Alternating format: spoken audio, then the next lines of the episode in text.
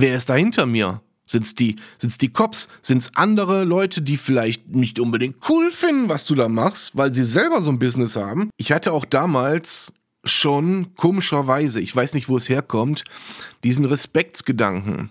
Wer am Boden liegt, hat verloren. Ende. Ich hatte einfach niemandem gegenüber, ich musste keinem gegenüber eine Rechenschaft ablegen, außer vor mir und vor Gott.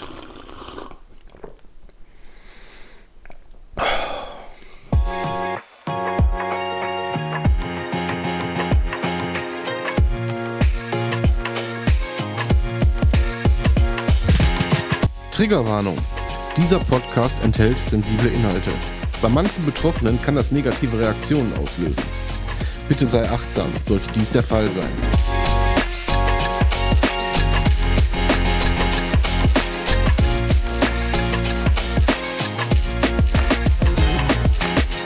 Herzlich willkommen zu Border Allein. Border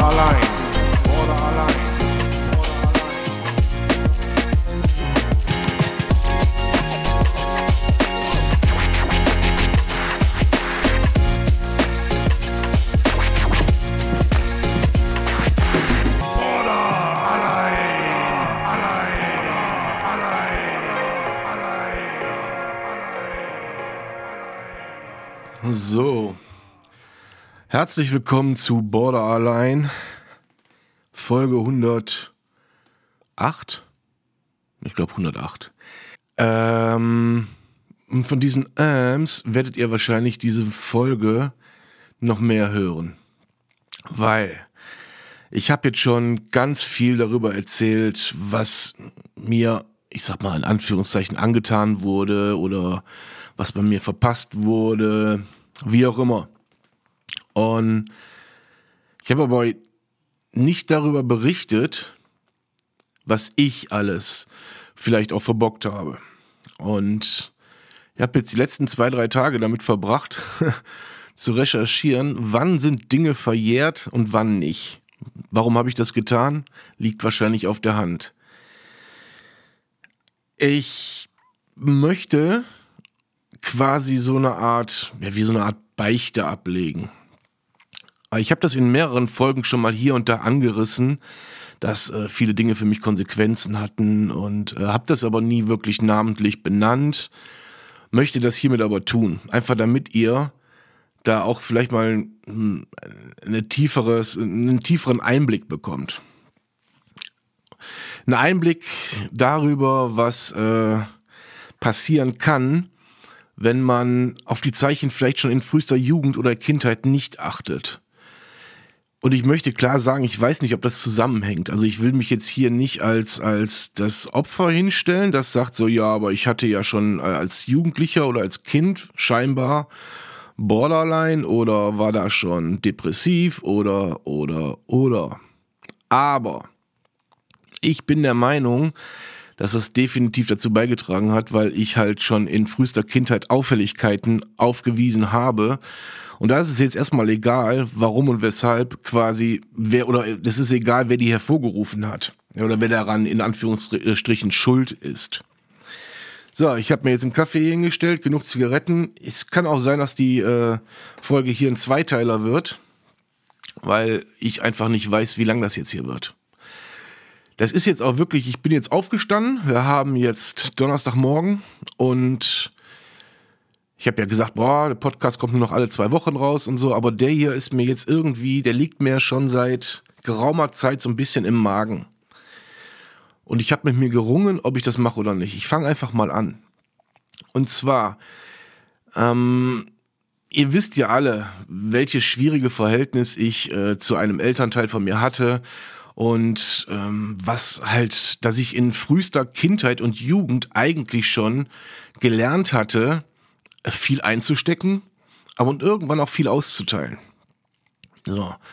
Und natürlich hat sich dann über die ganzen Jahre auch Wut aufgestaut in einem. Also wenn man, wenn man viel Schläge kassiert, viel Missachtung erfährt und so weiter und so fort, dann macht das ja was mit einem. Nochmal, das soll ja gar keine Rechtfertigung sein für irgendetwas. Und ich will mit dieser Folge, sollte es ein Zweiteiler werden, dann mit diesen beiden Folgen eben eins bewirken. dass man vielleicht oder dass irgendwer, der das hier hört, zweimal drüber nachdenkt, über das, was er tut und vor allen Dingen auch äh, vielleicht mal einen Einblick über Konsequenzen dann bekommt. Ja, so dass er sich vielleicht überlegt, so, okay, ich schlag doch einen anderen Weg ein, trotz meiner Wut, trotz meines Hasses, trotz meiner Aggression. Bei mir kristallisierte sich das ziemlich schnell raus, dass ich ähm, auf auf, ja, nicht nur auf Gewalt, sondern auch auf, auf Dinge, die ich als unfair mir gegenüber erachtet habe, ja, wo ich gedacht habe, so, ey, ich fühle mich ungerecht behandelt, sofort mit Aggression reagiert habe. Natürlich macht sich das im Kindesalter nur durch Schubsen und so weiter bemerkbar oder durch, durch irgendwelche Sachen, die man sagt. Aber ich war auffällig. Ich reiß das hier auch nur ganz kurz an. Ja, ich will euch auch nicht langweilen. Und das zog sich halt so bis in die Pubertät. Und in der Pubertät ist es halt dann auch eskaliert. In meinem Fall fing es sehr früh an, dass äh, Gewalttaten verübt wurden. Anfangs habe ich welche erfahren an meiner Person, an meinem Körper. Die waren mir aber mit Verlaub scheißegal weil ich war's gewohnt. Versteht ihr? Ich war's gewohnt. Ich hatte keine Angst vor einer Faust, die mir in die Fresse gehauen wurde. Ich hatte keine Angst vor Tritten oder sonst irgendwas. Und wenn ich unterlegen war, war ich unterlegen. Ich hatte auch damals schon komischerweise, ich weiß nicht, wo es herkommt, diesen Respektsgedanken. Wer am Boden liegt, hat verloren. Ende. Ende aus. Es war früher so. Das war auch so ein bisschen die, die Essenz der Straße oder das Gesetz der Straße damals. Und ähm, dass, wenn jemand am Boden liegt, dann ist gut. Dann wird da nicht mehr drauf eingetreten. Nicht so, wie es heute ist. Aber das nur am Rande. Also wie gesagt, es war mir eigentlich scheißegal. Und ich habe mich dann relativ früh schon, äh, und zwar mit 13, 14, in Hooligan-Kreisen bewegt. Und da gab es ruckzuck die ersten Ausschreitungen. Natürlich mit 13, 14, man wird ja nicht wirklich ernst genommen, ist ja klar. So, aber man hat sich bewiesen. Man hat sich einfach bewiesen. So. Und zu der Zeit begab es sich, und das kann ich jetzt auch frei sagen, nachdem ich weiß, dass die Verjährungsfrist 20, im schlimmsten Fall 30 Jahre sind. Und so lange ist es auf jeden Fall schon her. Äh, ich bin jetzt 48 und war zu der Zeit damals 14, 15 ungefähr. Da kam es, und ich werde hier natürlich keine Mittäter nennen, keine Namen nennen, keine Orte nennen und keine konkreten Hinweise darauf geben, äh, wo und was es genau war. Aber es gab, es begab sich zu der Zeit damals tatsächlich in den Bereich des versuchten Totschlags. Unsererseits. Und mit 14 ist man sich der Sache wahrscheinlich noch gar nicht bewusst. Ne, das ist aus einem Überfall raus entstanden und es kam in die, es war quasi wie so ein, wie so ein Gewaltrausch und da ging es dann hinterher, mit, das sage ich jetzt mit dem Wissen von heute, in Richtung versuchter Totschlag. Und wenn ich das so sage, dann, dann passiert da auch jetzt gerade was, ja, dann macht sich ein scheiß Gefühl in mir breit. Ich werde niemals dem Opfer, äh, ich werde niemals die Chance haben, mich jemals bei diesem Opfer zu entschuldigen, einfach weil ich es nicht kenne, weil ich nicht weiß, lebt es noch, also lebt es jetzt vom Alter her noch oder ähm, wo lebt es und ähm, wie heißt es überhaupt? Ja, wir sind damals nicht erwischt worden dafür. So. Ähm, wir waren zu zweit an dem Tag und es war eine spontan geplante Aktion, dass wir sagten, na okay, komm, ähm, der und derjenige hat das und das gemacht, äh, können wir nicht auf uns sitzen lassen. Also sind, ist man losmarschiert. Wie gesagt, zu den einzelnen Tathergängen werde ich, ich werde den Teufel tun, irgendwas zu sagen, aber ich möchte nur, dass ihr wisst, in welche Eskalationsstufe ich damals gerutscht bin. Und ich spreche auch nur von mir. Und ich hatte dazu keinen Bezug. Und da komme ich dann, das sind immer mal, ich versuche so zwischendurch immer mal so Parallelen zu ziehen. Da kommen wir natürlich auch dann wieder in die, in die Sphären, wo man sagt, ja, okay, man fühlt nichts. Weder Angst oder Mitleid Oder solche, solche empathischen Dinge, die man eigentlich fühlen sollte, wenn man einem anderen Menschen Schaden zufügt. Und ich meine in dem Fall nicht, äh, dass man gesagt hat, ey du Punkt, Punkt, Punkt, verpiss dich oder du Hurensohn, hau ab und keine Ahnung, sondern ich meine wirklich körperliche Schäden. Und wir sprechen hier auch über, über Quälerei. Und es war damals einfach, es hat nichts mit mir gemacht, gar nichts. Ich bin danach nach Hause. Es gab zwei Tage später auch einen großen Zeitungsbericht darüber, wo die Täter gesucht worden sind, mit Phantombild und so weiter. Äh, zu der Zeit hatten meine Eltern mich natürlich sofort erkannt. Aber ansonsten keiner. Das war mein Glück. Hm. Ich hatte versucht, die Tageszeitung noch verschwinden zu lassen, aber damals gab es noch Zeitungen, also so richtig physische Zeitungen, die man lesen konnte. Und da waren große Bilder drin und von der Tat. Und ja, ich hatte halt versucht, die Zeitung verschwinden zu lassen. Und da meine Eltern die damals abonniert hatten, ist das natürlich aufgefallen, dass die plötzlich weg war. Und wie es der Teufel so will, ne? Könnt ihr euch vorstellen. So. Und so zog sich diese Gewalteskalation quasi durch meine ganze Jugend. Durch meine ganze Jugend. Ähm, es, gab, es gab Übergriffe auf, auf, auf mich oder auf uns damals, aber es sind natürlich auch Übergriffe verübt worden und die sind auch irgendwann bewaffnet verübt worden. Und mit bewaffnet meine ich bewaffnet. Ich spreche hier nicht von irgendwelchen kleinen Gaspistolen oder Schreckschutzpistolen. Ich meine bewaffnet. Mit der Absicht, zu schießen. So, mit der Absicht. Also das ist so nicht passiert. Außer es wurde mal in die Luft geschossen. Aber eine Tötungsabsicht in dem Sinne, ja, weiß ich nicht, ob es die gab oder ob es die nicht gab. Das kann ich jetzt so, ich meine, das ist über 30 Jahre her, äh, kann ich so nicht mehr nachvollziehen. Darum geht es auch gar nicht, sondern es geht ganz einfach darum, jetzt auch mal offen zu legen, und hör mal, ein Trauma kann vielleicht auch dadurch passieren, durch Dinge, die man tut, die man anderen Menschen antut. Darum geht es mir eigentlich im, im, im Groben. So. Und es sind natürlich nicht alle Taten unentdeckt geblieben. Man stand das erste Mal vor Gericht, das zweite Mal und beim dritten Mal sagte der Richter zu mir, passen Sie auf, sehe ich Sie hier nochmal vor Gericht, habe ich Sie nochmal in meinem Gerichtssaal, werde ich Sie verknacken, da kann kommen, was will. Man muss jetzt kein Prophet sein, um jetzt schon herauszuhören, dass das natürlich auch genauso passiert ist. Man stand das vierte Mal da. Man hat die ersten drei Male, wo man freigesprochen wurde, weil man freigesprochen werden musste, anhand fehlender Beweise und ich muss dazu sagen, auch anhand der, der Verschwiegenheitsklausel meiner Kollegen einfach nichts ausgesagt wurden. Oder wurde. Aber das vierte Mal kam. Ein bisschen Zeit versetzt, aber es kam und es kam auch, was kam muss, äh, kommen musste. Es gab eine Riesenkelle. Es gab vier Jahre. Da war ich, lass mich lügen, 18.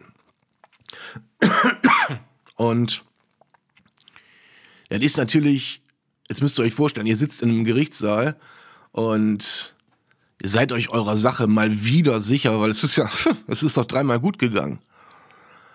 Also wird's das vierte Mal auch gut gehen. Was will der Richter von mir? Der soll mich mal am Arsch lecken. Ja, schade. Ich weiß noch ganz genau, der Staatsanwalt hat drei Jahre gefordert und der Richter guckte mich an in, seinem, in seiner Urteilsverkündung und haute vier Jahre raus, was völlig kontrovers ist und was auch völlig, völlig, ähm, völlig selten der Fall ist, dass der Richter so weit über eine Strafe des, der, der geforderten Strafe der Staatsanwaltschaft geht. Aber es war so. Und glaubt mir, ich erzähle euch hier keinen Mist. Warum sollte ich das tun? Also wurde ich direkt aus dem Gerichtssaal verhaftet und kam sofort in den Bunker, in den Gerichtsbunker, von da aus dann in die JVA. So. Und dann saß er da mit seinem Talent. Jetzt war das das Erstverfahren, das heißt, es wurde natürlich sofort eine Berufung äh, eingelegt und es kam auch zur Haftprüfung. Und auf der Haftprüfung hatte man gesagt, ah, ist alles ein bisschen überzogen, dies, das, jenes. Man hatte mich auf jeden Fall auf, damals noch auf Kaution, will ich nicht vergessen, von 12.000 Mark, hat man mich rausgelassen. So, und daran sieht man auch die, die, anhand der Kaution sieht man auch schon die Schwere. Aber es gab halt Zweifel, die es eigentlich nicht hätte geben dürfen. Aber die gab's. zu der Zeit hatte ich meine Freundin und wir wohnten schon zusammen und meine erste große Liebe. Wir wohnten zusammen und eigentlich war alles geil. Es war alles geil und ich war auch, glaube ich, auf einem Weg, mich aus dieser Gewaltspirale so ein bisschen herauszuziehen und zu merken, ah, guck mal, das Leben hat ja auch noch coole Facetten.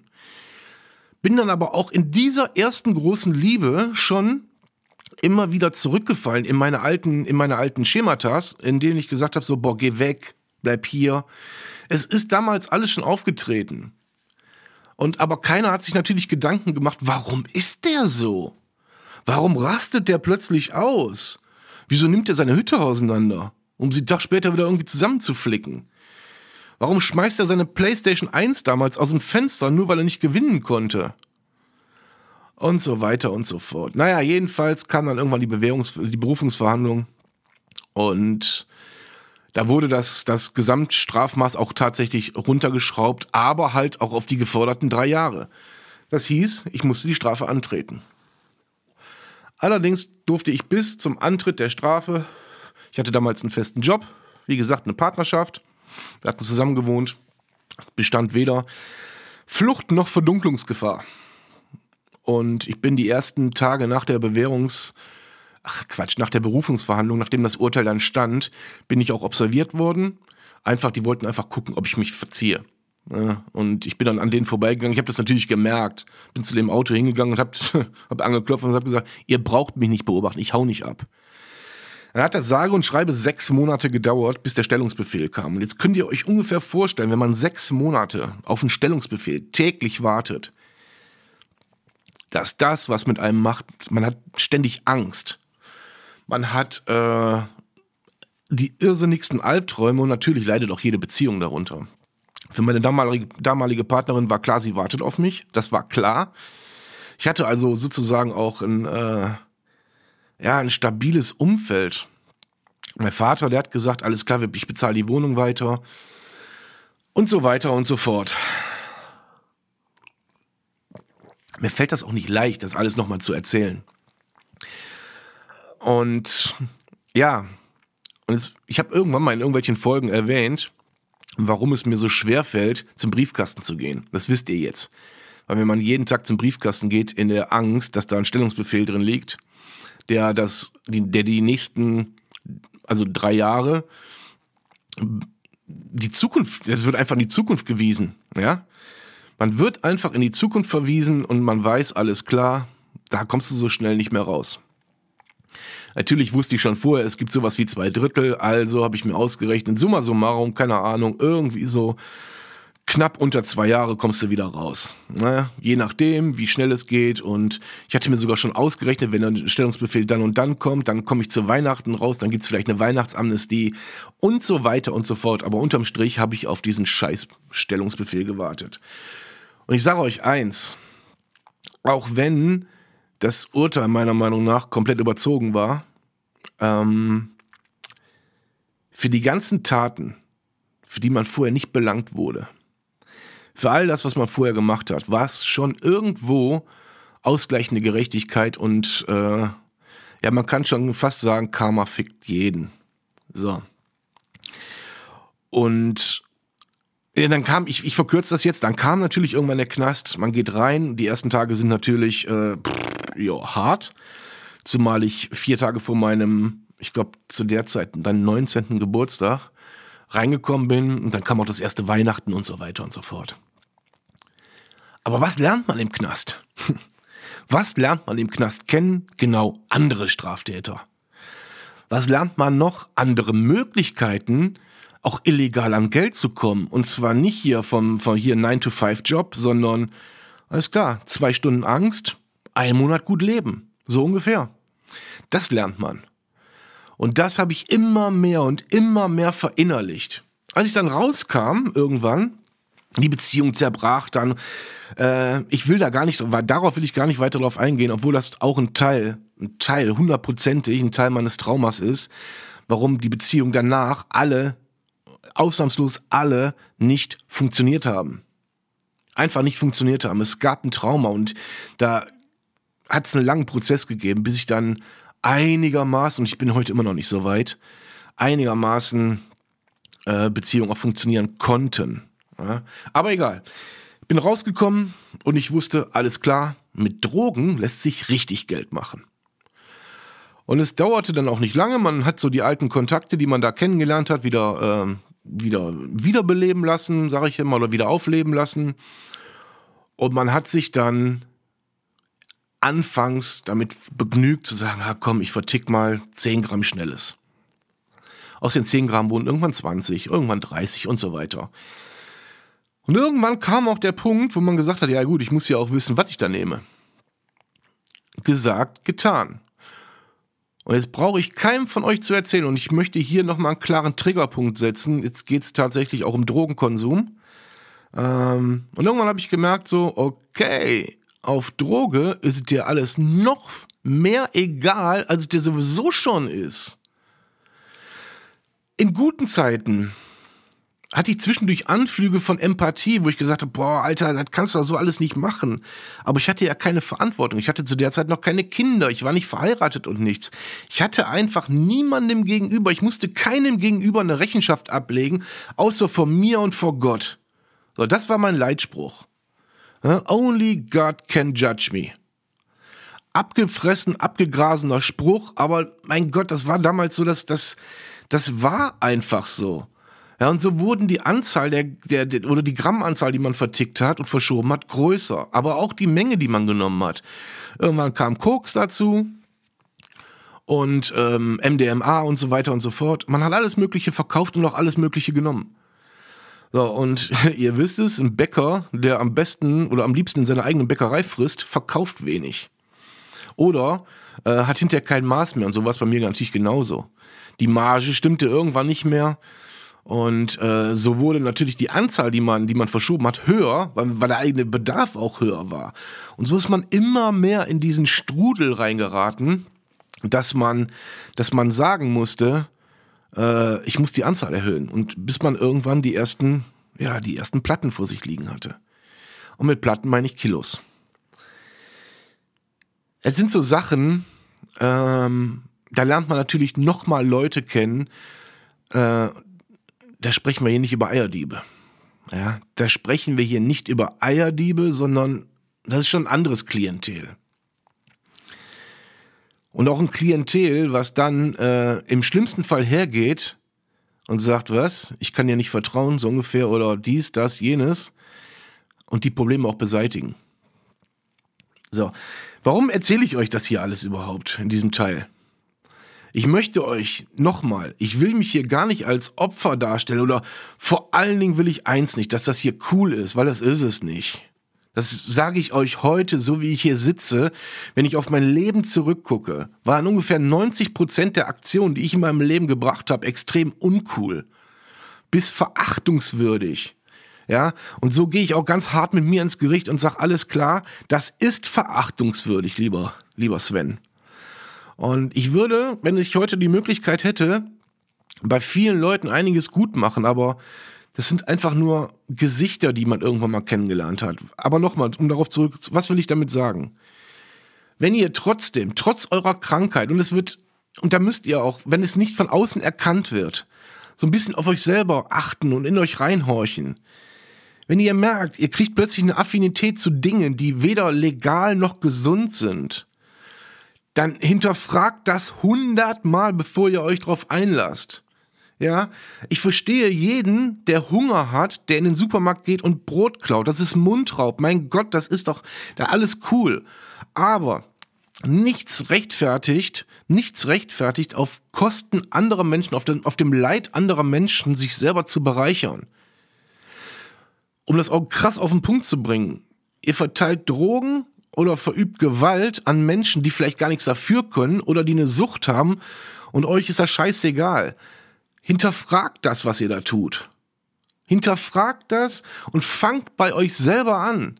Fangt bei euch selber an und ich sag euch eins, wenn bei mir vorher vielleicht schon erkannt worden wäre von irgendwem, da stimmt was nicht mit dem Sven. Mit dem stimmt was nicht. Wir müssen mit dem mal zum Kopfdoktor dann wäre es vielleicht, und damit sage ich, ich sage das ganz bewusst, vielleicht gar nicht so weit gekommen. Es wäre vielleicht gar nicht so weit gekommen. Es wäre nicht dazu gekommen, dass man selber schwere Straftaten verübt hat. Es wäre nicht dazu gekommen, dass man in, in ähm, er sich in Sphären begeben hat, wo man gar nicht hingehört oder hin wollte, wo man aber so mehr oder weniger reinge reingestolpert ist und sich dann natürlich auch äh, ausgelebt hat. Vielleicht, vielleicht auch doch, ich weiß es nicht. Ich will euch das hier, diese Folge soll ein, ein, ein Mahnmal sein, wirklich ein Mahnmal für jeden, der jetzt vor der Entscheidung steht, zu sagen, boah, ich glaube, mir ist es egal, mir ist das eh scheißegal, ich schlag jetzt den und den Weg ein, weil ich gerade Geldnot habe, weil ich gerade in, in einem schweren Zustand bin. Keine Ahnung, ihr wisst genau, wie ich meine. Ich kann euch nur aus eigener Erfahrung sagen. Das hört sich alles immer ganz toll an. Boah, dann hat er da gerade verschoben, dann zwei Stunden Angst, dann Geld für einen Monat. Ihr müsst euch immer vor Augen halten, was daran hängt, was da wirklich dran hängt. Ja. Ich sag mal ganz blöd gesagt, ihr geht ins Bett und wisst nicht, ob am nächsten Morgen jemand mit der Kanone vor eurem Bett steht. So ganz blöde und profan gesagt, als wirklich, als krasses Beispiel. Dass man sich, wenn man draußen über die Straße geht, sechsmal umguckt. Wer ist da hinter mir? Sind's die, sind's die Cops? Sind's andere Leute, die vielleicht nicht unbedingt cool finden, was du da machst, weil sie selber so ein Business haben? Oder, oder, oder. Man lebt mit Angst im Nacken, man lebt mit, mit ständig, unter ständiger Anspannung. Und jetzt glaubt mir mal eins, diese ständige Anspannung über Jahre, glaubt ihr allen Ernstes, das hat mein Krankheitsbild verbessert? Nein. Hat es nicht. Ganz bestimmt nicht. Es hat es verschlimmert. Es ist heute noch so, wenn ich zum Beispiel irgendwo, ich sag mal, blödes Beispiel, wenn ich in, zu, zur Bank gehe und will Geld ziehen, ich guck erstmal, wer ist in diesem Raum. Ich check überall, wo ich hingehe, check ich. Ich kann zum Beispiel, wenn ich irgendwo in einem Café sitze, ich muss eine Wand in meinem Rücken haben. Weil ich immer noch Angst habe oder das immer noch im Kopf verankert ist, dass ein Angriff von hinten kommen könnte. All die, die mich kennen, wissen das. Die kennen das. Die setzen mich schon quasi setzt du dich dahin. Die wissen genau, wo ich sitzen muss. Ich muss zum Beispiel, wenn ich im Bett liege, ich muss nah an der Tür schlafen, dass wenn die Tür aufsteht, auf, aufgehen sollte, in meinen kranken Gedanken, dass ich sofort handeln kann. Und dass ich nur, falls meine Partnerin, die mit mir im Bett liegt, sofort schützen kann. Ich brauche immer Fluchtmöglichkeiten, Angriffsmöglichkeiten oder Verteidigungsmöglichkeiten. Das ist bis heute geblieben. Und das zieht sich bis in meine verdammten Träume. Ich träume von Tod, von Blut, von Knast mein Leben lang. Und glaubt mir, der Knast, der macht was mit euch. Der macht was mit euch. Das macht, wenn, wenn, wenn man, ich habe mich da behauptet. Aber das hat mich meine gottverfluchte Psyche gekostet. Das hat mich meine gottverfluchte Psyche gekostet. Bis zum heutigen Tag. Bis zum heutigen Tag. Und das ist zum Beispiel ein Teil, der ist noch nicht in der Therapie aufgekommen. Ähm, wir sind schon in der, in der Konfrontationsphase, aber jetzt geht es tatsächlich erstmal um meine Kindheit. Um Verhältnis zu Mutter, Vater und so weiter und so fort. Ja? Ähm, aber nicht um rohe Gewaltausbrüche oder Exzesse oder Drogen verticken, verschieben. Über über das, was es mit der Psyche macht, über das, was natürlich auch der jahrelange Drogenmissbrauch mit der Psyche macht. Boah, überlegt euch tausendmal, tausendmal, tausendzweihundertmal. Erlegt, überlegt euch das zu 200 Prozent, ob ihr das eingehen wollt. Auch das, was, ähm, ich meine, ich höre selber gerne deutschen Rap, Hip-Hop und so weiter und so fort. Ich bin damit groß geworden, ja. Ähm, aber das, was da propagiert wird, glaubt ihr, es ist cool? Ja? Gib mir Teledin, gib mir dies, gib mir das. Nee, das ist nicht cool. Das ist auch kein Lebensgefühl, was man, dem man frönen sollte. Wenn ihr eine Familie habt, seid froh, dass ihr sie habt. Kümmert euch darum. Wenn ihr ein gutes Zuhause habt, habt, seid froh. Kümmert euch darum. Richtet es euch schön ein. Setzt euch abends in, Café, in, in ein Café. Guckt, dass ihr euer Leben genießt. Und wenn ihr mitten im Rücken zur Menge sitzen könnt, habt ihr alles richtig gemacht. Wenn ihr aber anfangt, mit dem Rücken zur Wand zu sitzen, dann habt ihr vieles falsch gemacht. In diesem Sinne, Ich lasse das jetzt erstmal so stehen. Ob ein Teil 2 folgt, weiß ich nicht, weil ich habe jetzt hier eine halbe Stunde gequatscht und bin eigentlich soweit alles losgeworden. Ich nenne die Folge einfach mal meine Beichte. Aber eigentlich soll es darum gehen, dass man die Konsequenzen, die Konsequenzen, dass man die mal abschätzen, damit ihr mal seht, was das alles aus einem machen kann. Ja? ihr seht immer nur denjenigen, der sich da hinsetzt, einen Podcast macht, anderen versucht zu helfen. Das ist auch mittlerweile mein Mindset. Genau das ist das. Aber das war auch mal anders. Und wenn man nicht ansatzweise, nicht ansatzweise gefestigt ist in seinem Charakter, in seinem Mindset, dann kommt man niemals in die Position, wo man das alles aufarbeiten kann. Und wo man irgendwann sagen kann, oh, ich bin wirklich ein besserer Mensch geworden. Sondern dann wird sich das einfach als Lebenseinstellung bis zum Ende des Lebens durchziehen.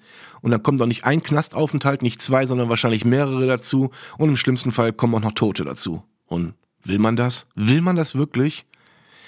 Und ja, das alles kann man in Verbindung mit dieser Krankheit bringen. Das ist definitiv der Fall. Und wenn man es nicht direkt damit in Verbindung bringen kann, dann auf jeden Fall die Auswirkungen, die kann man, die kann man zu 1000 Prozent in Verbindung mit diesen Krankheiten bringen. Und da sprechen wir über PTBS, wir sprechen über Angststörungen, wir sprechen über schwere Depressionen und über Borderline. Lasst euch das gesagt sein, denkt mal drüber nach. Bis dahin, euer Sven. Ihr Lieben, danke fürs Zuhören und in den Show Notes werdet ihr alle relevanten Telefonnummern finden, die euch im Notfall helfen können, von der Kassenärztlichen Vereinigung bis hin zur Telefonseelsorge. Des Weiteren dürft ihr gerne im Shop mal stöbern, ob da was für euch dabei ist oder eine kleine Spende an Borderline hinterlassen, sodass wir uns weiter finanziell tragen können. In diesem Sinne, habt einen schönen Tag, kommt gut durch die Woche. Bis dann, euer Sven.